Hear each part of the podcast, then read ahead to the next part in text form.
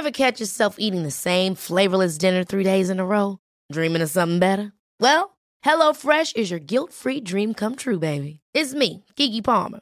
Let's wake up those taste buds with hot, juicy pecan-crusted chicken or garlic butter shrimp scampi. Mm. Hello Fresh.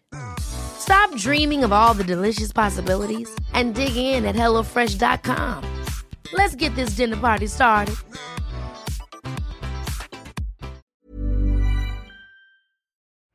Julen MZ pregunta qué pasaría con la moneda nacional de Argentina en caso de dolarización. ¿Se perdería totalmente?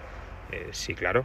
Eh, el gobierno cobraría impuestos en dólares, los ciudadanos venderían bienes contra dólares, los bancos denominarían sus depósitos en dólares y por tanto el peso argentino, que es una moneda que ya se ha perdido por sí sola totalmente, es una moneda descontrolada, es una moneda eh, con escasa credibilidad, es una moneda que sufre una alta inflación porque nadie confía en ella, pues esa moneda simplemente se levantaría acta de defunción oficial y se permitiría la entrada y la participación social a gran escala de monedas mejores, en este caso el dólar.